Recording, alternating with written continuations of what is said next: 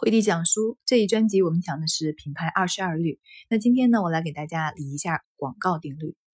上一节呢，我们说的是公关，公关是可以创建品牌的，但是它的局限性呢，也是比较明显的，就是无法去维护你的品牌。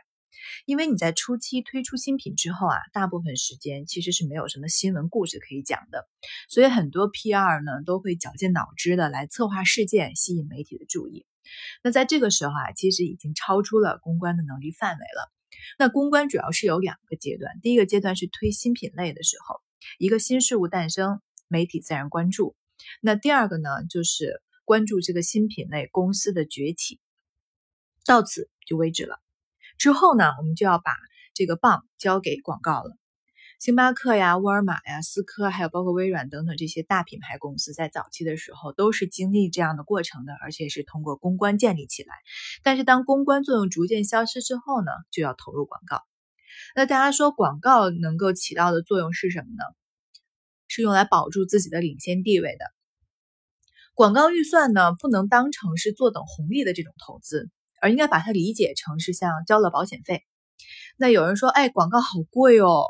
对，所以呢，它也就成为了竞争的壁垒。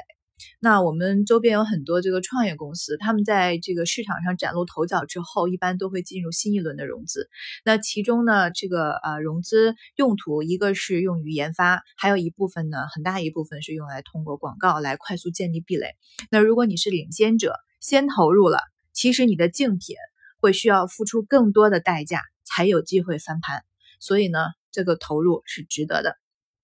那这节最后，我们讲下广告要传播的核心点是什么？就四个字：领先地位。那不要去传播自己产品更好，这是一个非常模糊的概念。用户会想说：“哎，大家都是这么说的。”哎，那如果你说我是领先者，用户的认识首先是说：“哦，你比其他产品好。”至少你传递的是这样的信心。其实呢，大众消费者本能对于第一品牌是自动靠拢的。为什么喝可口可乐呀？为什么要读名校啊？一个道理的，认为它是最好的。简单的道理，反而有的时候啊会被我们忽视。